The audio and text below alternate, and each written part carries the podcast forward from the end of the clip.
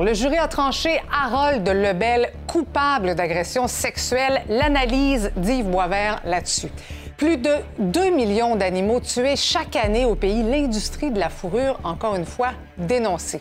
Et puis, bien sûr, Coupe du Monde, le Canada ne fait pas le poids contre la Belgique. On retrouve nos collègues Micker et Antonin en direct du Qatar. Voici votre fil de la journée.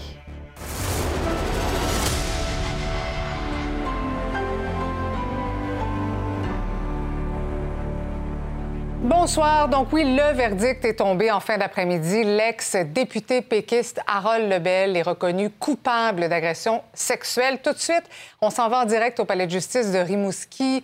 Laurence, comment le verdict a été reçu?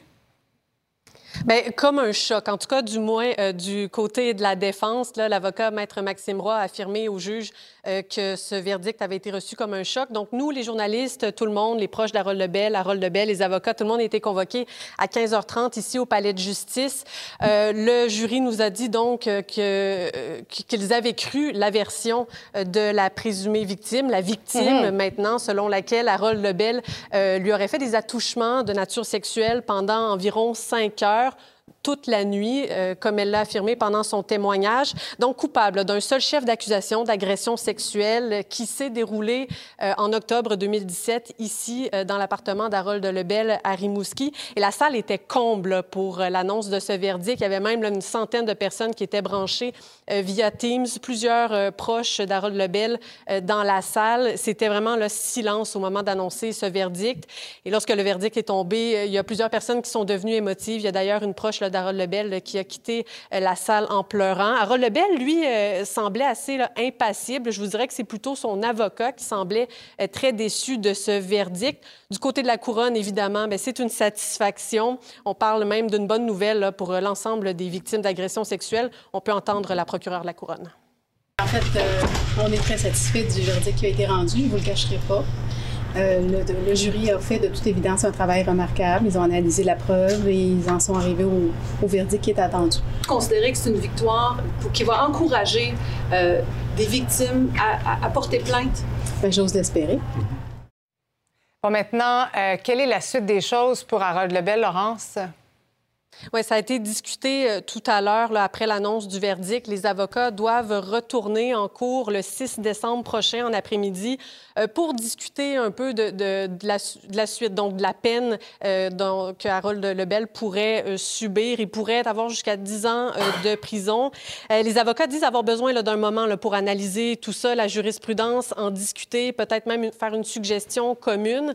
et on a besoin de temps pour discuter. Et ça, c'est signe que la possibilité d'une peine n'avait peut-être pas été euh, pensée, ou du moins que cette, ce verdict-là est une surprise. On s'attendait peut-être pas à ça, justement. Euh, sinon, ben, le jury retourne euh, à la maison après deux jours, presque heure pour heure de délibération. Le juge les a remerciés et a tenu aussi à leur rappeler que l'ensemble des discussions qu'ils ont eues dans les derniers jours doivent rester secrètes pour toujours. Merci beaucoup, Laurence. D'ailleurs, vers 17h25, on va revenir sur euh, ce verdict-là avec Yves Boisvert dans sa chronique Sans filtre. Maintenant, vous savez, chaque année, plus de 2 millions de renards et de visons sont élevés en captivité au Canada pour ensuite être tués afin de récupérer leur fourrure.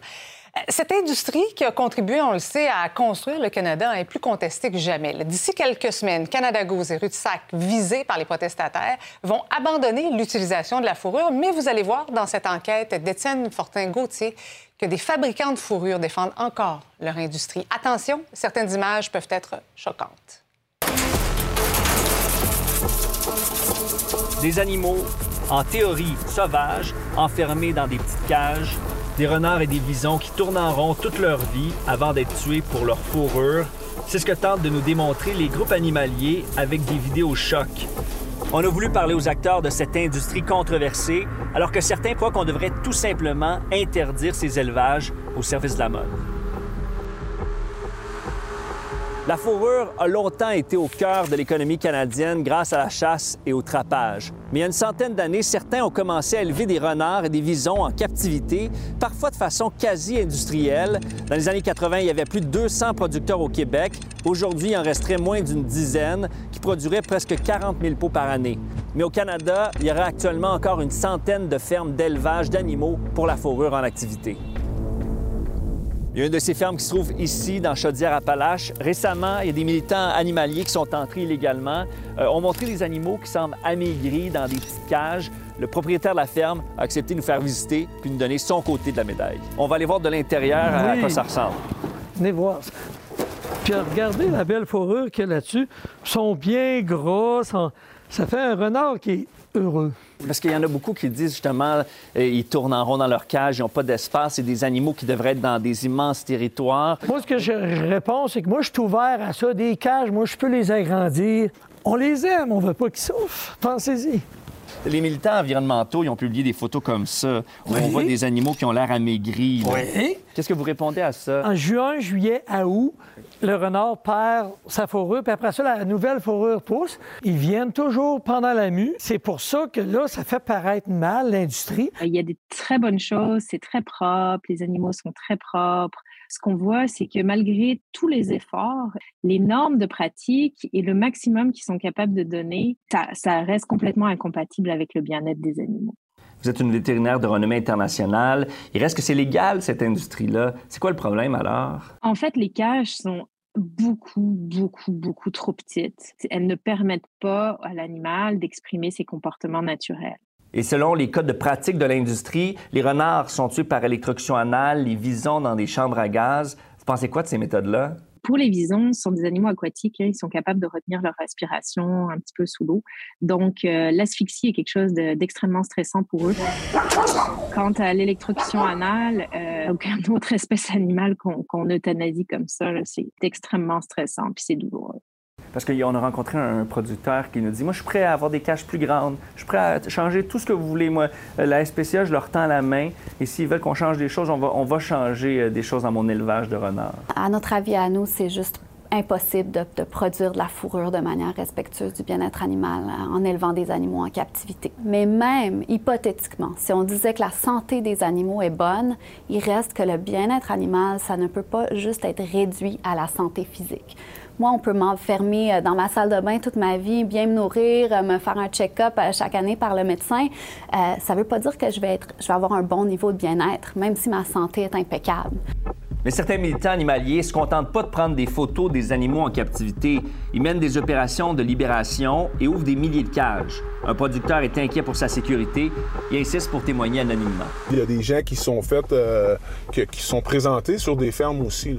Là, ça devient dangereux euh, pour euh, l'éleveur, le fermier, mais aussi pour les gens qui viennent manifester. C'est certain que la, la SPCA de Montréal n'endosse pas ni les menaces, ni de commettre des gestes illégaux, quels soit. La plus grosse ferme de visons au Québec se trouve ici à Thetford Mines.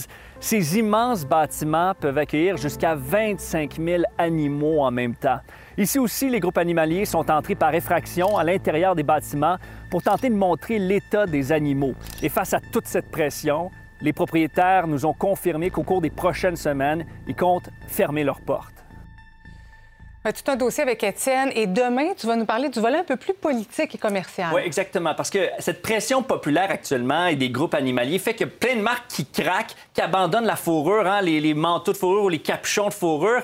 Mais la grande question, c'est. va mettre à la place? Ben oui, c'est on, par quoi on remplace cette fourrure-là? Et donc, euh, et ça aussi, c'est l'argument du lobby de la fourrure qui dit, bien, on remplace ça par souvent des produits de plastique, euh, par des fourrures synthétiques qui sont faites avec du pétrole, finalement. Donc, il y a tout un dilemme éthique aussi lorsqu'on abandonne la fourrure. Puis on va explorer l'aspect politique parce que lors de la dernière campagne électorale, on en a parlé de cette question-là. Et tous les partis, sauf la CAQ, ont annoncé qu'ils voudraient bannir les fermes d'élevage d'animaux à fourrure. Et donc, la CAQ, elle, s'est pas positionnée, mais demain, vous allez l'entendre. Intéressant. Merci beaucoup, Merci Merci. Maintenant, l'ingénieur de Trois-Rivières, Simon Hull, qui s'en était tiré sans casier judiciaire après une affaire d'agression sexuelle, pourrait peut-être perdre son absolution conditionnelle. Sabrina fait face à de nouveaux chefs d'accusation. Oui, effectivement. C'est une histoire qui avait fait grandement jaser hein, au Québec parce que ça se passait au mois de juin dernier. Et là, voilà qu'on a appris aujourd'hui qu'il y a un nouveau chef d'accusation qui a été déposé contre Simon Hull, donc cet homme de 31 ans. Alors, euh, dans l'acte d'accusation du directeur des poursuites criminelles, que j'ai d'ailleurs entre les mains, euh, ça se passe du côté du palais de justice de Saint-Jérôme, on peut y lire qu'il a omis de se conformer à de, de ne pas troubler l'ordre public et avoir une bonne conduite. Alors, c'est en lien avec un présumé événement qui serait survenu du côté de Cayo Coco, donc à Cuba, au cours de l'été dernier. Ça serait au mois de juillet dernier. Alors, selon toute vraisemblance, il y aurait eu donc une allégation euh, d'agression euh, sexuelle. Alors, il aurait en fait empoigné, donc agrippé euh, les fesses d'une femme de 30 ans qui se trouvait euh, dans le même bar que lui à Coco. S'en est suivi donc une enquête policière et là voilà qu'aujourd'hui euh, il y a des, une accusation à tout le moins qui a mhm. été déposée. Il faut dire que cet événement-là, donc ce présumé événement, est survenu moins de deux semaines après qu'il ait obtenu son absolution inconditionnelle dans cette histoire d'agression sexuelle et de voyeurisme. Alors il a été reconnu coupable. En fait, il a plaidé coupable d'avoir euh, agressé sexuellement une amie, d'avoir pris des photos de ses euh, parties intimes. Et par la suite, eh bien, c'est le juge Mathieu Poliquin euh, qui a décidé d'ordonner, en fait, une absolution conditionnelle. Et c'est cet événement-là qui a fait, fait grandement jasé euh, au mois de juin dernier. Ça avait fait jaser, mais parallèlement à tout ça, aujourd'hui, on apprend que ce juge-là qui a absous Simon Hull, finalement, n'a pas fait de faute déontologique. Ben non, voilà, c'est le Conseil de la magistrature qui a rejeté les plaintes, en fait, contre le juge Mathieu Poliquin. Parce que faut savoir qu'on voulait revenir sur ses agissements. Et ce qu'a dit le Conseil de la magistrature, c'est que nous, on évalue les questions déontologiques et non la décision qui a été rendue en lien avec cette absolution conditionnelle qui a été donnée, entre guillemets, à Mathieu Hull. Alors, selon eux, il n'y a rien au niveau déontologique euh, qui, euh, qui, était fautif, en fait, dans le dossier de Mathieu euh, Poliquin. Mais quand même, pour Mathieu Hull, donc ça, c'est cette personne qui a été accusée. Ben, Simon, Hull, oui. Simon Hull, oui, pardon, Simon Hull, c'est pas terminé pour lui parce qu'il doit revenir en cours le 2 décembre prochain en lien avec le, premier événement que je vous ai parlé, donc cette espèce de bris de conditions-là. Et aussi, euh, ben, il y aura euh, retour en cours aussi le, 9 décembre en lien avec euh, peut-être porter en appel son dossier pour cette absolution conditionnelle. Donc, bref, on va en entendre parler encore dans les prochaines semaines. Beaucoup de dates. Beaucoup de choses à dire là-dessus. Merci beaucoup, Sabrina. Ça fait plaisir. Et justement, toujours sur la scène judiciaire, le présumé espion qui aurait volé des secrets chez Hydro-Québec veut retrouver sa liberté euh, son enquête sur remise en liberté doit durer le deux jours au Palais de justice de Longueuil. Et Véronique, on a appris aujourd'hui de nouveaux éléments d'enquête, notamment qu'il est membre du Parti communiste. Oui, exactement, Marie-Christine. D'ailleurs, l'accusé vient tout juste de commencer son témoignage et il a avoué effectivement être membre du Parti communiste chinois sans pour autant avoir donné euh, donc des participations financières récemment. Sauf que ce qui est intriguant dans tout ça, Marie-Christine, c'est que euh, la GRC prétend qu'avant d'entrer à Hydro-Québec, il aurait signé quatre brevets euh, sous euh, l'entreprise Nina Battery. Ça, c'est une entreprise qui est subventionnée à 69% par Huawei, mais aussi par le gouvernement chinois. Et là, l'accusé, au cours des dernières minutes, a nié complètement tout lien avec cette entreprise. Bref, un témoignage fort, passionnant, intrigant qui se poursuit demain. D'abord, les agents disent avoir découvert des courriels professionnels envoyés à l'adresse personnelle de M. Wang, dans lesquels il y avait des pièces jointes, entre autres calculs, des graphiques, mais aussi des photos prises à l'intérieur du laboratoire du Centre d'excellence en électrification d'Hydro-Québec. Ce sont des photos de laboratoire qui ont été prises, alors que le témoin a relaté qu'il était interdit de prendre des photos de ce laboratoire-là et que c'était même indiqué aux employés par des photos, des affiches, je devrais dire plutôt, euh, à l'entrée euh, des, portes des laboratoires que c'était interdit de prendre des photos d'équipement. Il y avait le projet X, il y avait aussi le projet uniforme euh, que Hydro-Québec voulait protéger. Je ne peux pas dire d'autre chose que ce que vous avez entendu à la Cour. Effectivement, vous avez très bien compris. Là, il y a des, projets qui voulaient protéger. Vous pensez qu'il avait l'autorisation, par ah, ben, exemple? dans certains cas, à l'interne, à l'hydro, il y avait des autorisations préalables qui devaient être données. S'il était interdit, il ne pouvait le faire que s'il obtenait une permission. Et dans certains cas, peut-être, la preuve ne le révèle pas encore, l'a-t-il ou les ont-ils obtenu ces, ces permissions-là pour certaines choses. Mais ce n'est pas dans la preuve encore. Il aurait aussi partagé une recherche menée sur un produit qui n'est toujours pas commercialisé par Hydro-Québec, mais qui est en voie d'être breveté.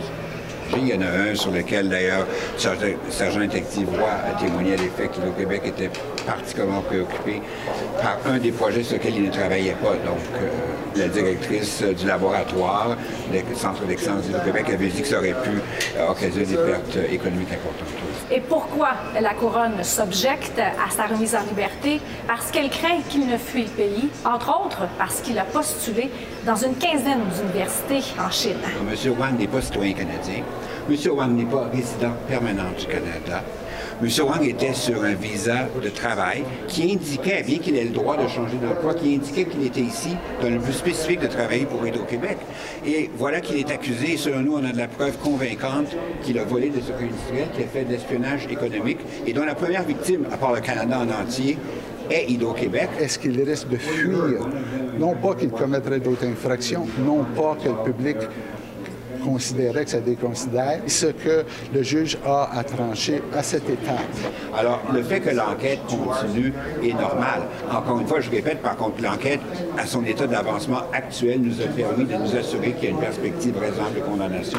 C'est dans l'intérêt public d'avoir accusé monsieur. Donc, c'est pas comme si on attendait d'autres. On attend d'autres choses pour bonifier l'enquête, mais nous avons la preuve qui justifie les évidemment. Un petit soin politique maintenant. Après les libéraux et la CAQ, c'était au tour de Québec solidaire de tenir son caucus en vue de la rentrée parlementaire qui arrive à grands pas. Simon, euh, les solidaires attaquent déjà le gouvernement, entre autres, sur la hausse des tarifs.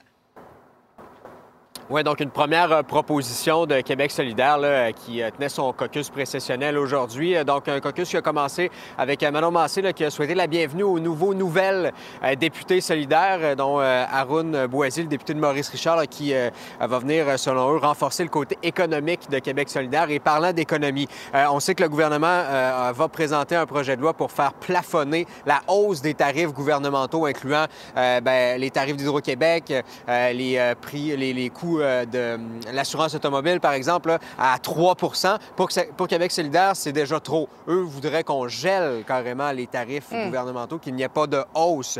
Euh, donc, pour au moins un an, c'est ce que propose Gabriel Nadeau-Dubois. dit que 3 pour plusieurs Québécois, c'est déjà trop.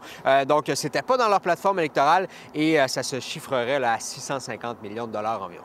Et puis, Simon, il euh, faut parler du ministre de l'Environnement qui était de retour de la COP 27 en Égypte et euh, il a commenté la tenue de la COP 15 à Montréal. Ça, c'est dans deux semaines. Oui, Benoît Charette, ministre de l'Environnement et de la lutte au changement climatique, de la faune et des parcs aussi maintenant, donc euh, euh, des titres qui se sont ajoutés à son ministère, qui était de retour d'Égypte.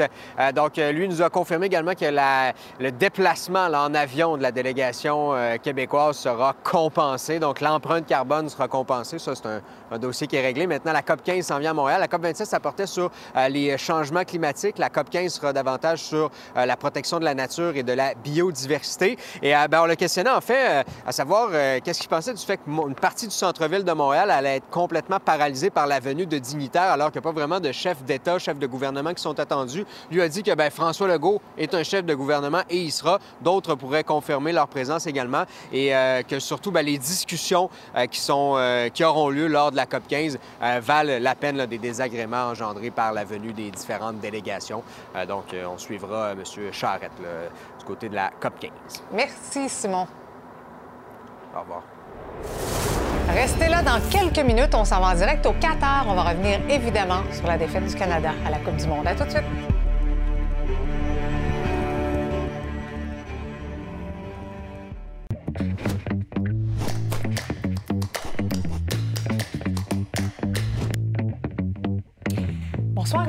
Bonsoir Marie-Christine. Beaucoup de choses évidemment sur la scène judiciaire. On va commencer par bien sûr euh, ce verdict au procès d'Harold Lebel, coupable d'agression euh, sexuelle. Ça envoie quand même tout un message. En fait, ce qu'on comprend, c'est que le jury a cru la victime. Bien sûr. Non seulement il a cru la victime, mais le juge dit toujours au jury, euh, vous pouvez croire la victime, mais si vous avez un doute à partir du témoignage de l'accusé, ou de tout autre élément de preuve, vous devez quand même l'accuser. Et là, c'est hors de tout doute raisonnable.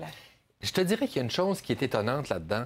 Ça arrive presque jamais qu'un accusé choisit d'aller devant jury dans une cause d'agression sexuelle. Maintenant, Harold Lebel, je ne sais pas si tu te souviens de lui comme député, c'était un des plus populaires à ah, l'Assemblée nationale. Un homme extrêmement sympathique. Et probablement... Aimé dans son comté. Aimé dans son comté, oui. Et, euh, et, par ses collègues aussi de tous les côtés. Mm-hmm. Et donc, euh, probablement miser sur son aspect euh, sympathique là, pour bien se défendre. Maintenant, le témoignage de, cette jeune femme-là, ben, qu'est-ce que tu veux? Tu te dis, pourquoi elle inventerait ça? Quel est son intérêt à inventer cette histoire-là? Et je te dirais une chose, Marie-Christine, peut-être il y a 20 ans, ça aurait été un verdict différent. Parce qu'on entendait souvent, et ça pouvait porter, pourquoi ça vous a pris trois ans à dénoncer? Euh, euh, vous n'auriez pas pu vous lever, des arguments comme ça. Vous étiez sur le divan, votre ami était dans une autre chambre. Pourquoi vous n'êtes pas levé? Et ainsi de suite. Et moi, j'ai assisté, parce que j'ai passé dix ans à couvrir ben, les affaires 20 judiciaires. Ans, mais peut-être même il y a cinq ans, le verdict aurait pu être aussi différent. Peut-être, évidemment, on peut spéculer à l'infini. Mais tu sais, ces personnes-là, ces 12 citoyens, euh, ben, ils ont écouté ces deux personnes-là raconter cette histoire-là, et puis euh, sa, sa, version était simplement euh, crédible. Puis le jury n'a pas besoin de se justifier non plus. Le jury n'explique jamais ses décisions. Aux États-Unis, on voit ça des fois. Les, certains, dans certains cas, les jurys ont le droit de parler Ben aux oui. journalistes. Pas ici, même pas aux chercheurs universitaires. C'est dommage, on aimerait ça. le- C'est sûr que comme on aurait journaliste, des on a... oui, c'est clair, mais c'est mieux comme ça. Oui, je pense que oui. Retour en cours, donc, le 6 décembre. Il va y avoir évidemment des discussions. Là, Oui, mais je te dis tout de suite que euh, agression sexuelle, euh, c'est pas automatique, mais c'est une peine de prison qui, qui est le risque. Le maximum est de 10 ans. Il n'y aura pas ça, bien sûr, mais c'est vraiment ça qui lui pend au bout du nez. Une peine de prison de durée indéterminée. là. Même s'il n'y a pas d'antécédent, Ouais. c'est un crime euh, qui, qui, euh, qui- qui est jugé très sévèrement maintenant. Oui, j'aimerais revenir avec toi sur le dossier de Simon Hull maintenant, parce que, bon, au-delà de la nouvelle accusation dont on parlait avec Sabrina tout à l'heure, le Conseil de la magistrature a rejeté finalement les plaintes dans le dossier du juge Poliquin, mais c'est vraiment en ce qui concerne les fautes déontologiques. On confirme qu'il n'y a pas eu de fautes déontologiques commises par le juge Poliquin. c'est Marie-Christine, rendre une décision impopulaire, c'est pas une faute déontologique. Sinon, il y a bien des juges qui perdraient leur job. Alors, c'est tout à fait normal. Donc, dans un cas comme ça, on- là, il y a un appel et euh, on peut juger que c'est pas raisonnable d'avoir donné une absolution à cette personne-là, qui d'ailleurs euh, a commis d'autres gestes par la Aurait suite. commis, oui. Aurait, en tout cas, est accusé. Euh, mais ça, c'est pas une faute déontologique. Le juge a un, un- un- un- un certain espace pour décider puis le justifier, mais c'est pas une faute. C'est pas comme avoir manqué à ses, à ses, à- à ses devoirs de, de déontologie. Ça, ça relève de la cour d'appel qui décidera si oui ou non on maintient cette peine-là. Merci beaucoup, Yves. Merci, à demain. À demain.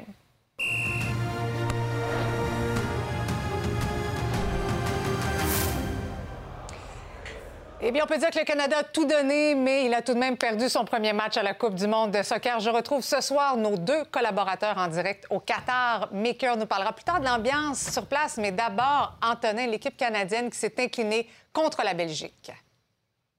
Oui, 1 à 0 sur un but de Michi Bachoyi. Euh, sur une des rares occasions franches des Belges, le Canada a très bien paru ce soir pour son premier match en 36 ans à la Coupe du Monde. Vraiment, euh, il a prouvé qu'il avait sa place sur la plus grande scène mondiale du foot et ça promet pour la suite de la phase de groupe. Oui, donc le Canada s'est quand même bien défendu.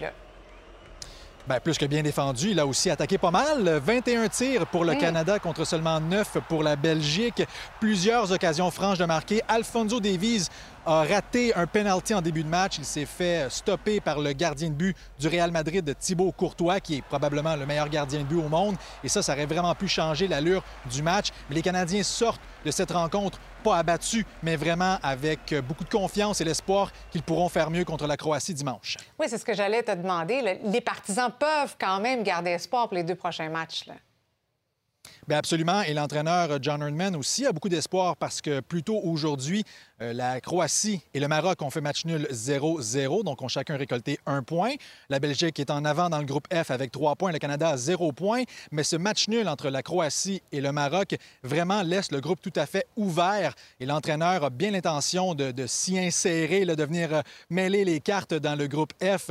Et pour euh, le faire, bien, il devra marquer un premier but parce que le Canada, on le répète, n'a toujours pas marqué de but dans son histoire à la Coupe du monde masculine. Alfonso Davies aurait été le premier. Vraiment, ça aurait été un scénario parfait de voir la grande vedette du pays finalement inscrire un but en Coupe du monde pour l'équipe masculine. Ça devra attendre. Mais si le Canada joue de la même façon aujourd'hui euh, contre la Croatie dimanche, le premier but devrait arriver euh, plus, plus tôt que tard. Ah oui, bon.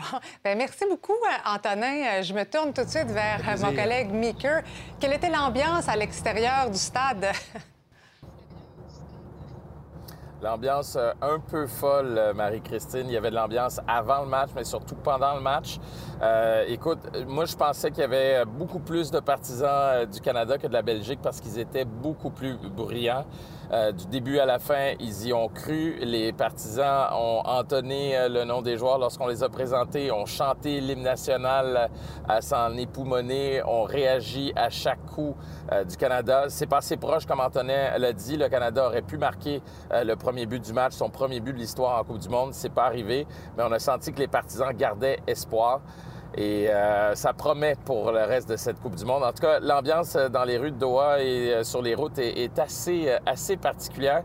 Ça vient de me prendre à peu près une heure sortir du stade et trouver enfin un taxi pour rentrer à l'hôtel. On, te retrouve justement dans, ton, dans ton taxi. Mais qu'est-ce qui t'a, frappé là, depuis que tu es arrivé sur place, Maker?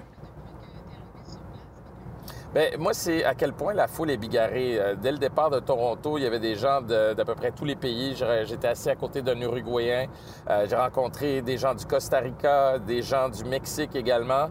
Et euh, ici, sur place, ce qui marque au Qatar, c'est à quel point on n'est pas Ah, malheureusement, ah, euh, euh, ça, coupe un petit peu avec Maker. Maker, évidemment, la, connexion n'est pas parfaite. Ah, mais désolé. C'est pas grave, ça, ça arrive. Hein, tu es au Qatar quand même. Euh, donc, tu disais qu'il y avait pas mal de gens que tu rencontrais. Oui, c'est ça. Oui, exact. Des jeunes partout sur la planète. Et on se rend compte au Qatar à quel point on n'est pas dépaysé. Euh, les commerces ressemblent aux commerces de chez nous. Le centre d'achat, ça ressemble à n'importe quel centre d'achat qu'on retrouverait au Québec ou en Amérique du Nord. Euh, c'est vraiment dans la culture qu'on remarque les différences. Et j'ai bien l'intention de rencontrer des locaux dans les euh, prochains jours. J'ai déjà quelques rendez-vous. Je vous reviendrai avec quelques histoires sûrement. Bien de voir ça, Maker. On se parle demain? À demain. Bye bye. On revient un petit peu plus près de chez nous maintenant, retrouver notre... Pas tant dépaysé. Non, c'est ça, des bulletins locaux. bonsoir, Lisa Bonsoir, Marie-Christine. Alors, tu nous parles d'un dossier de disparition rouvert après 25 ans? Celui de Pierrette Bouffard, c'est une dame de Lévis, donc sur la rive sud de Québec. Elle n'a plus donné de nouvelles à ses proches depuis 1997. Selon les policiers, elle avait des problèmes de santé mentale. Il y a de nouvelles informations qui laissent croire qu'elle aurait pu être soignée à la Cité de la santé de Laval. Elle aurait utilisé une autre identité. Ça se serait passé entre 2016 et 2019. Donc, les policiers ont établi là-bas un poste de commandement aujourd'hui. On tente de faire débloquer l'affaire. Est-ce que c'était vraiment elle et est-ce qu'elle a euh, choisi volontairement de couper les liens avec ses proches il y a 25 ans? Ça demeure encore euh, mystérieux. Euh, l'enquête qui se poursuit, reportage complet sur nouveau.info qu'on vous présente dans un instant aussi sur les ondes de Nouveau. Et un mot en terminant sur un jeu vidéo également hmm. qui a été développé à Québec, Ship of Fools. C'est un jeu d'aventure coopératif et 24 heures après sa sortie, il y a déjà un peu plus de 10 000 exemplaires qui se sont écoulés. Dure journée, vous allez voir, pour nos collègues Jean-Simon Buis et Yannick Beaumont qui l'ont testé pour nous. Aujourd'hui, on va voir ça également. Pas toujours facile, le travail de oh, journaliste. Hein? Merci, Lisa Marie. Bye bye.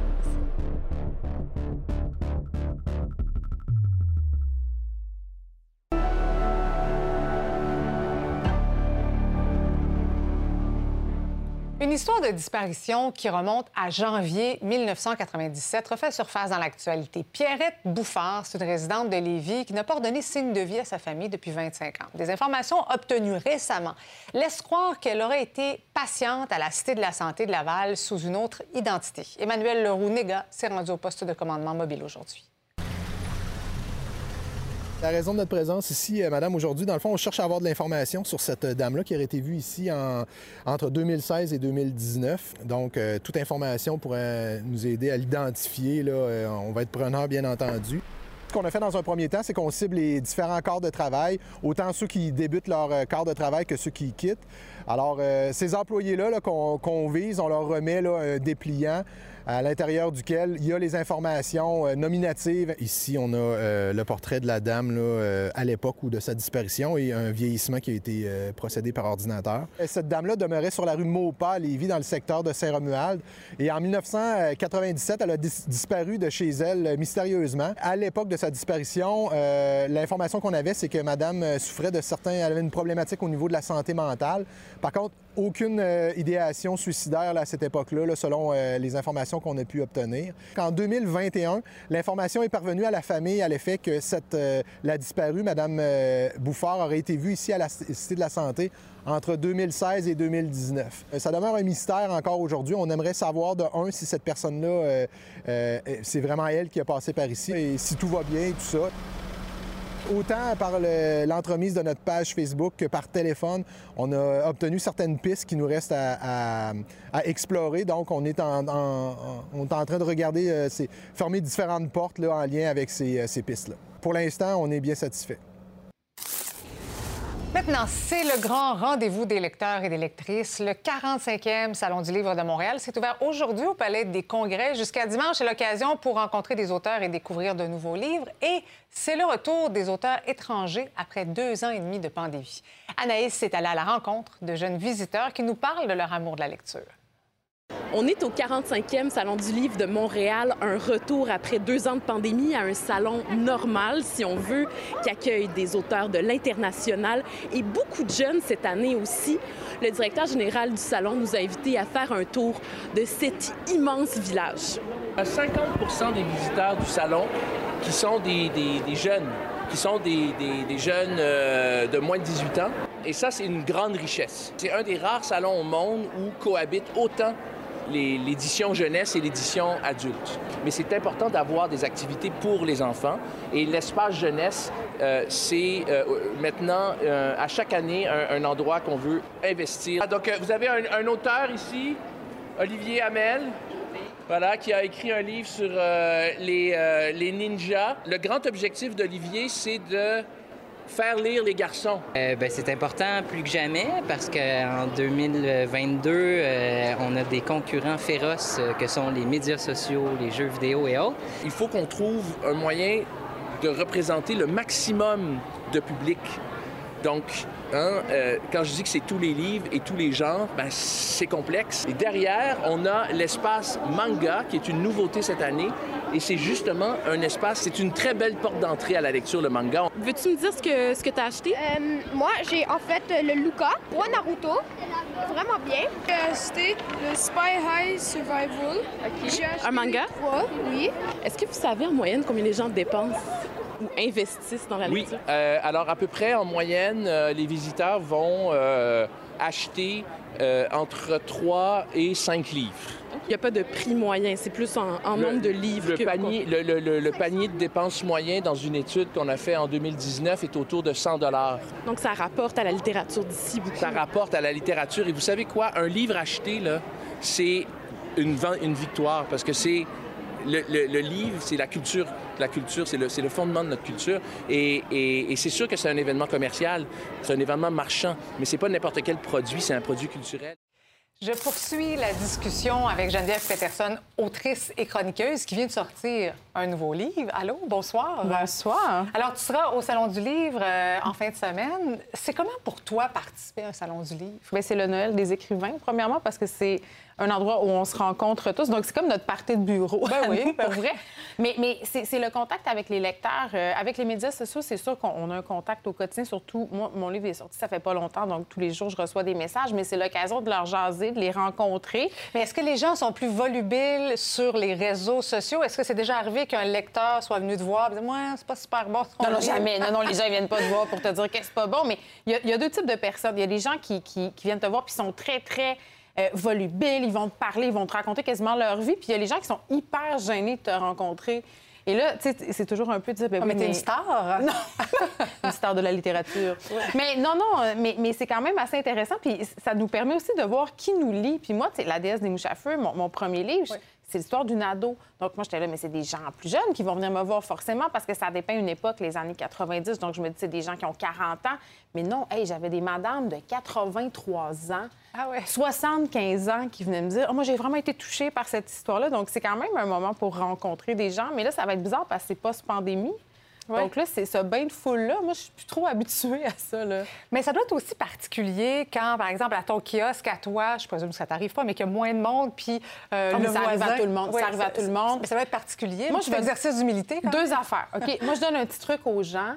Si vous voulez aller voir des auteurs qui sont très populaires et qui ont des fils, genre India Desjardins, Simon Boulris, Michel Jean, Pierre-Yves McSween, tu sais, ce monde-là, là. Il faut y aller le jeudi soir. Ah ouais? Le vendredi soir. Parce que là, il y a presque personne, donc on n'attend pas longtemps. Puis c'est vrai qu'au début, quand j'ai commencé, un moment donné, je signais avec Justin Trudeau à côté. Là, je peux te dire que le temps était long? Il y avait des On- fils. on voit la photo, là. c'est ça. Il y avait des fils, il y avait des gardes du corps. Moi, j'étais là, mais qu'est-ce que je fais ici? Mon premier salon du livre, un, un de mes premiers, c'était à Trois-Rivières. Et les gens, j'étais près des toilettes. Et les gens pensaient que je travaillais. J'avais tellement personne que les gens pensaient que je travaillais. Et ils me disaient, Vous êtes qui, vous? tu là, les toilettes? J'étais comme, oui, c'est par... Moi, j'étais collée, j'étais comme, oui, c'est par là, madame. Mais Donc, c'est un exercice d'humilité quand même assez grand. Mais dis-moi, ce, ce milieu-là de la littérature, Mm. est-ce que c'est un milieu qui est difficile?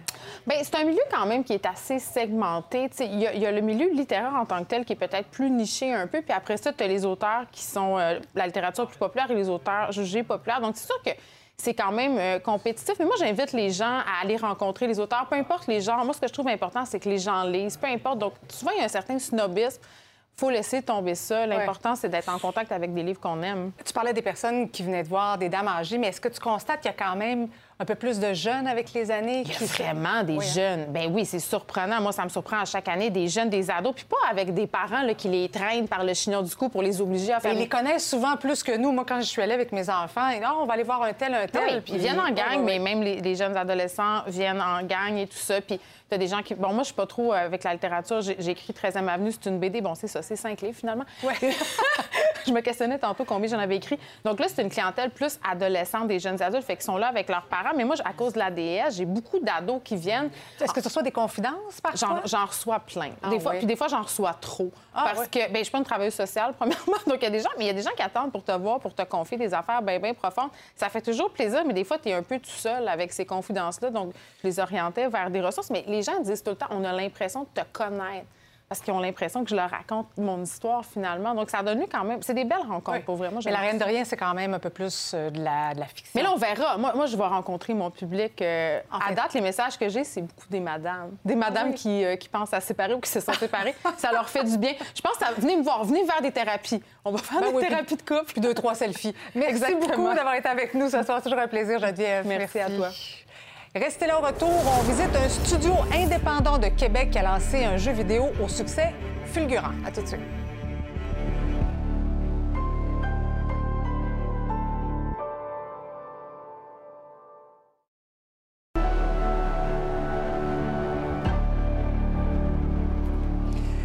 Ville de Québec est l'une des plaques tournantes du jeu vidéo avec des dizaines de studios. Euh, il y a des géants, mais également des studios indépendants qui tentent de se tailler la part du lion dans cette industrie. Euh, C'est le cas de Fika Productions qui vient de lancer son tout premier jeu hier sur toutes les plateformes en 24 heures. Ship of Foods, c'est déjà vendu à plus de 10 000 exemplaires. Jean-Simon Buis l'a testé pour nous. Approaching, they try and they try. The aquapocalypse ever raging topside. While relics of sirens they pull from the depths, unaware that their quest might. FICA, c'est une histoire qu'on est parti, euh, une gang euh, de l'université qu'on voulait travailler ensemble. Puis on avait une passion commune qui était le jeu vidéo. Fait qu'on s'est dit pourquoi on part pas euh, notre studio de jeu? Ship of Fools, Yes. euh, dont les, les deux protagonistes sont ces sympathiques personnages, j'imagine, qu'on voit en arrière. Parle-moi un peu là, du synopsis du jeu. Oui, bien, en fin de compte, Ship of Fools, c'est un jeu de type roguelite. Je reviendrai à l'explication d'un roguelite après ça. Euh, en gros, c'est un, jeu d'aventure coopératif. Euh, on dit marino-poissonnesque parce qu'on joue des personnages euh, qui sont un peu anthropomorphiques, mais qui sont clairement inspirés de créatures marines. Puis ces petits personnages-là, leur but, c'est de sauver l'archipel, qui est le, le- le monde de Ship of Fools, d'un- d'une grande tempête qu'on appelle l'aquapocalypse. Un roguelite, c'est quoi? Un roguelite, c'est un type de jeu qui est super en vogue. Il y a énormément de, de- de jeux de ce genre-là qui sortent euh, dans les dernières années, dans lequel on part l'aventure du début, puis le but, c'est de réussir le jeu d'un coup. C'est que c'est de se rendre au bout de l'aventure, puis de battre le boss final en une seule fois. Donc c'est un peu comme dans la vraie vie, là. euh, faut que tu battes le boss final avant la fin, parce que là, tu peux recommencer après. Exactement. Quand t'es mort. Puis- quand- puis on, quand on va même- essayer de recommencer le, le plus souvent possible jusqu'à temps qu'on comprenne euh, comment résoudre un peu le, le- le- je vais dire le puzzle, là, mais de faire en sorte qu'on est capable de se rendre au bout. Là. Puis là, ben, on en a assez parlé du jeu, je pense qu'on va aller l'essayer.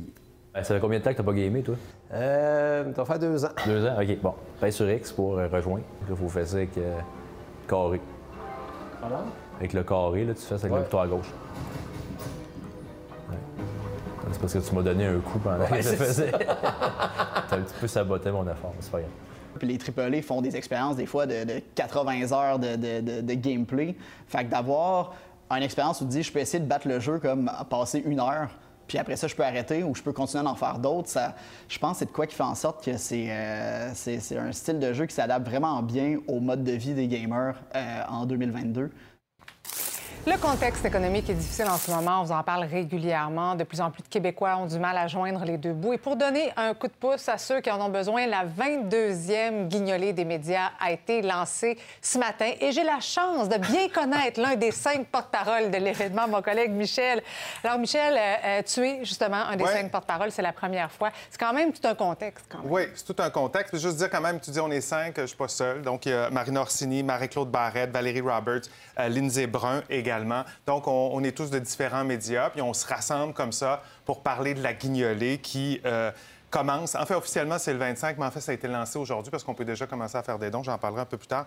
C'est comme ça jusqu'au 31 décembre. C'est tellement important, puis c'est tellement, tu te dis, genre, le- le- le- le- le- les gens ont besoin, Ouais, puis d'année en année, les demandes augmentent. Oui, tu parlais de contexte. Juste pour te donner une idée, là, depuis le début de la guignolée en 2001, il y a 53 millions de dollars qui ont euh, été recueillis là, dans tout le Québec depuis la création. Puis là, cette année, tantôt tu parlais de contexte, c'est vraiment un contexte particulier parce qu'on doit tous faire face d'une façon ou d'une autre aux conséquences de l'augmentation euh, du coût de la vie, la montée des prix, les taux d'intérêt qui sont élevés et l'insécurité alimentaire. Tu sais, euh, on est des privilégiés. Nous, on se demande pas s'il va y avoir de la nourriture ce soir sur la table, mais il y en a plusieurs au Québec en ce moment. Et des gens qui n'ont jamais eu de problème, euh, de problème financier qui maintenant sont vraiment pris à la gorge. Euh, Quand on regarde juste la facture d'épicerie, Michel, euh, les banques alimentaires Ouais. qui, sont, qui sont pratiquement vides, c'est inquiétant. là. Et, et tu vois, je parlais aujourd'hui avec la docteure Janie Hull. Elle est titulaire de la chaire de recherche sur la réduction des inégalités Mhm. sociales de santé de l'UCAM. Elle disait, euh, parce que c'est aussi particulier, parce que le visage de la pauvreté a changé. Elle dit, il y a un problème, le salaire minimum ne permet pas de sortir en ce moment de la pauvreté. Fait qu'il y a des gens qui travaillent à temps plein en ce moment qui n'arrivent pas à boucler leur budget. Puis un des éléments importants, pourquoi les gens ont de la misère à boucler le budget, c'est la hausse euh, du loyer. Euh, on a appris hein, récemment qu'il y a des gens là, qui 80, 80 c'est énorme. 80... Prenez 100 là, il y a 80 qui va au loyer. Il reste 20 pour payer tout le reste, dont l'épicerie, à un moment donné, euh, ça fonctionne pas. Il y en a qui ont des choix à faire. Fait que la guignolée est là pour ça, hein, pour euh, venir en aide à des milliers, des milliers euh, de personnes à travers le Québec. Et il y a toutes sortes de façons de donner. Bon, la collecte, tu sais, là, la fameuse collecte des Oui. médias, on les voit dans, dans la rue. Ça, c'est le 1er décembre, notez ça. ça c'est des dons en argent. Là, je sais, on n'a beaucoup de monnaie sur nous, hein, mais il faut y penser. Le 1er décembre, sortez l'argent. On peut en tout temps aller sur guignolé.ca, puis choisir dans quelle région on veut donner euh, notre argent, parce que l'argent qu'on donne dans une région, ça va dans la région. Par, texto également, si on texte le mot Noël au numéro 20 22 2, ben, ça fait un don de 10 Puis on peut donner des denrées euh, non périssables dans les Provigo puis les Maxi à compter d'aujourd'hui. Je prends 10 secondes Oui. pour dire ce qui est important cette année. Il y a peut-être des gens qui donnaient beaucoup avant, qui sont rendus un peu serrés, qui vont donner moins cette année. Fait que ce qui est important, c'est qu'on soit plus nombreux à donner, peut-être un peu moins, mais qu'on soit plus nombreux que les autres années pour aller Bien équilibrer raison. tout ça. C'est un beau message. Je te garde. Oui. Au retour de la pause, évidemment, tu seras avec nous pour parler du fil ce soir.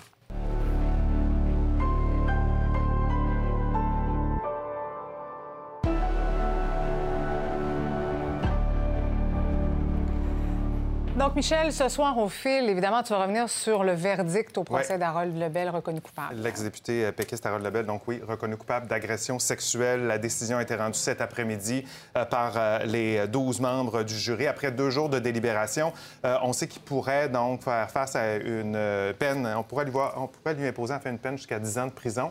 On va analyser ça euh, ce soir avec l'avocate criminaliste, Maître Nada Boumefta, qui sera avec nous.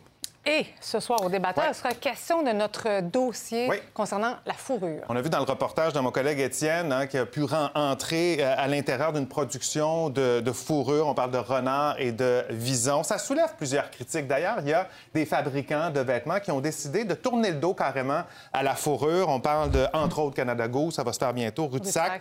Euh, sont visés également par des protestataires. Alors, notre question ce soir, devrait-on interdire la vente de fourrure au Canada? On va en débattre avec Anthony Niacarini, euh, Geneviève Peterson. On aura également avec nous Victor Enriquez et euh, Maître Anne-France Goldwater qui sera euh, avec nous ce soir au débatteur. Allez répondre à la question, on attend vos commentaires. Merci Michel. Bye bye. Excellente soirée à notre antenne. On se retrouve demain, 17h. Bonne soirée.